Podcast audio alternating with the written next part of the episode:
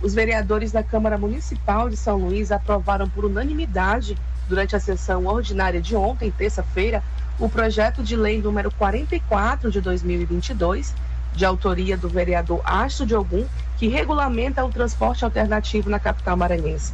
Essa proposta faz alterações na Lei Municipal número 3.430 de 1996 que dispõe sobre o sistema de transporte da cidade. Ou seja, a lei que trata sobre o transporte de São Luís vai completar em 2022 26 anos. Entre essas mudanças, o projeto de lei altera a redação do artigo 10 dessa lei para justamente incluir o transporte alternativo entre os permitidos na cidade. O texto diz que as cooperativas de transporte complementar alternativo é, também podem explorar o sistema de transporte coletivo de São Luís, desde que autorizadas e nos termos definidos pela Secretaria Municipal de Trânsito e Transportes.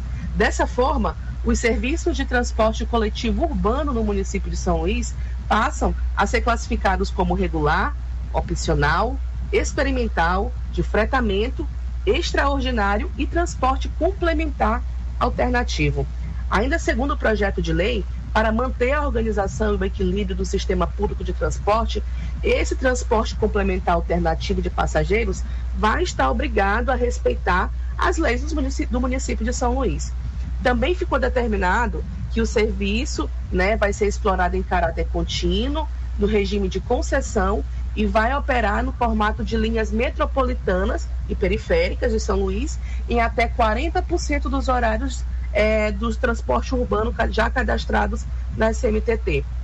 Vale destacar também que essa proposição, que foi aprovada em regime de urgência urgentíssima, que é um termo utilizado é, para é, pautas e, e, e sobre esses, esses, esses, assuntos que são urgentes para a população, é, com dispensa de pareceres das comissões técnicas da casa, seguiu agora, né, após essa aprovação pela Câmara, seguiu Eduardo Braide. Agora fica a expectativa, né, se vai ser aprovado ou não pelo prefeito.